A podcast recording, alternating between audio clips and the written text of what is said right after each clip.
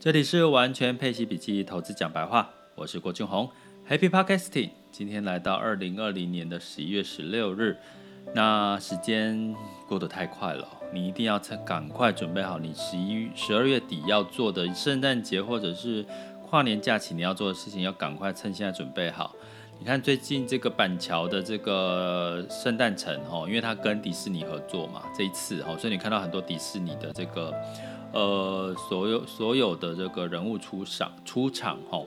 所以他就让更多人就一窝蜂的抢到这个耶诞城哈。我看到很多群里面都在讲，呃，要去耶诞城过两天一夜啊。那我其实我讲的，其实这就是市场里面呃很重要的一个环节哈。你怎么跟热点搭上边？哦，跟着主力跟着投主力走哦，投资也是一样嘛。那像最近我自己。觉得自己想要疗愈一下自己，我去买了这个红色哈鲜深红色的这个圣诞节很应景的圣诞红的颜色的口罩，走在路上很吸睛，大家都看着我，因为目前好像还没看到这种口罩。那像这个还有我我还有一个口罩是上面很多圣诞的图示的哈，所以我觉得诶还蛮有趣的。那当然自己也很疗愈。那我另外。在双十一我还买了一个小熊嘴巴的口罩，我觉得天啊，那小熊嘴巴的口罩戴在戴起来就好像那个脸人脸有个小熊嘴，好很可爱耶，很疗愈。所以我看到有路人戴了，我就赶快把它拿来戴哈。所以我跟各位讲，其实最近哈，怎么样让自己心情开心？最重要，包含投资，怎么样让自己心情开心的投资标的？最近有很多人问我，哈，就是说，也有一些之前他绩效不好的投资的标的，要不要去做适度的一些调整？那我会建议这个时候是调整的时间点，因为我们现在市场是从这个景气的复苏阶段，我觉得已经慢慢嗅到味道，进入景景气的初步成长了。那你刚好趁这个时候，你就是要调整你的配置的情况下，你就顺便的调整，淘汰一些。太弱刘强一些比较不优秀，明明该涨没有涨到，表现好的一些标的哈。那如果你有兴趣更了解，除了按时收听我们 Podcast 之外，还可以就是到我的网校去学习，或者是到我的社团哈，完全配息笔记的社团哈，都可以得到一些相对应的一些资讯。好，那来啦，那今天台股应该让大家很开心，因为这个。光台积电呢就上涨了，在盘中的时候上涨了，现在好，我看一下，来到了四点七八 percent 台积电，然后整个台湾加权指数现在时间是，哦，其实下午一点三十七了哈，整个收盘相对来讲是来到了收了两百七十八点五的一个是呃增幅哈，增幅来到二点一 percent 哈，今天的涨幅。可是你会觉得哇，台股很热，对不对？不然哦，我要跟各位讲，不要只专注台股，因为在景气转变、疫苗有谱、美国总统选举结果确定的情况下，基本面、财报跟预估的明年的营收成长都是不错的情况下，告诉各位，其实很多的市场值得我们在这个时候找低点去关注啊。我举个例，现在在一个巨亨。网的一个报道哈，呃，它是从 Bloomberg 里面收集到资料，资料是到十一月十三日为止，哦，十一月十三日之前的一周跟之前的一个月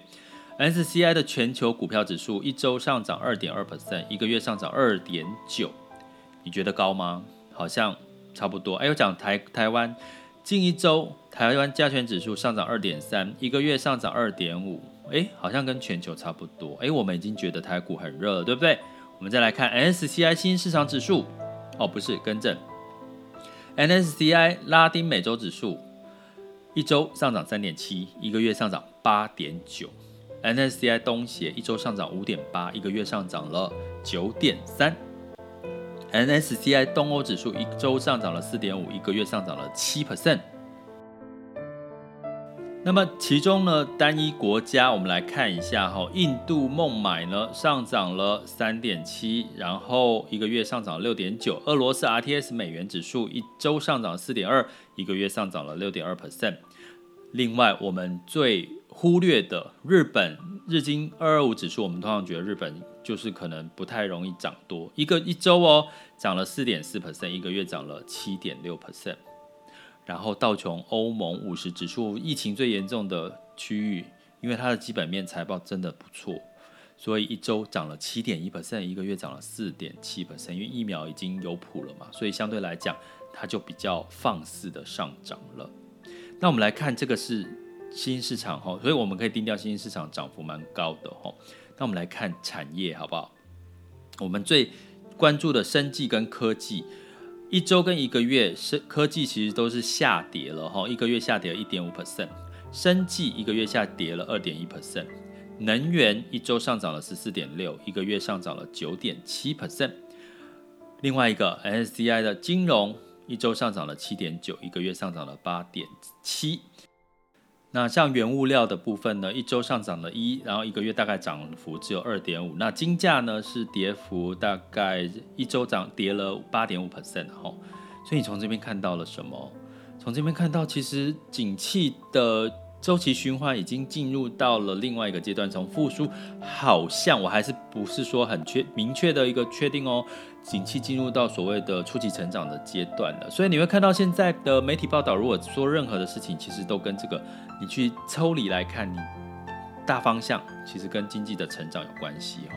所以经济成长跟什么有关系？油价涨，还有周期性的哈逆顺周期的一些产业，比如说像金融啦，像一些塑化啦之类的这些基础建设的这些产业。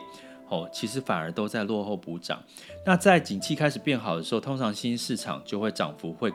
会更高嘛，因为它过去因为受疫情跟景气的影响，接下来如果有机会，哦，这个景气真的进入到成长，其实新兴市场尤其跟能源有关系的，受惠当然力度最高。所以我们刚刚提到俄罗斯、拉丁啊这些的，哦，过去落后补涨的情况，或者是受受疫情。影响开始减缓，哦确诊人数虽然增加，可是死亡率减少。还有我们刚刚讲到的一个重点，就是这个像经济开始在复苏的这些新兴市场，其实都表现得不错诶，甚至比台股来表现得来得好哦。从整体的指数的表现来看，所以基本上十一月中，请各位做一件事，做功课。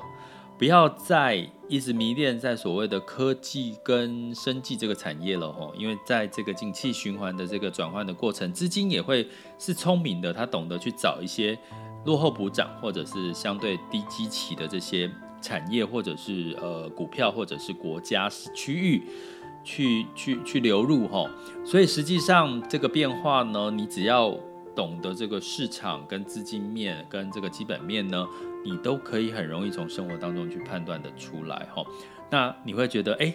有人会说，哎，是不是市场已经涨到一波？一又一看，刚刚看已经涨了大概呃八七八这种数字的涨幅了哈，会不会有在上涨的机会？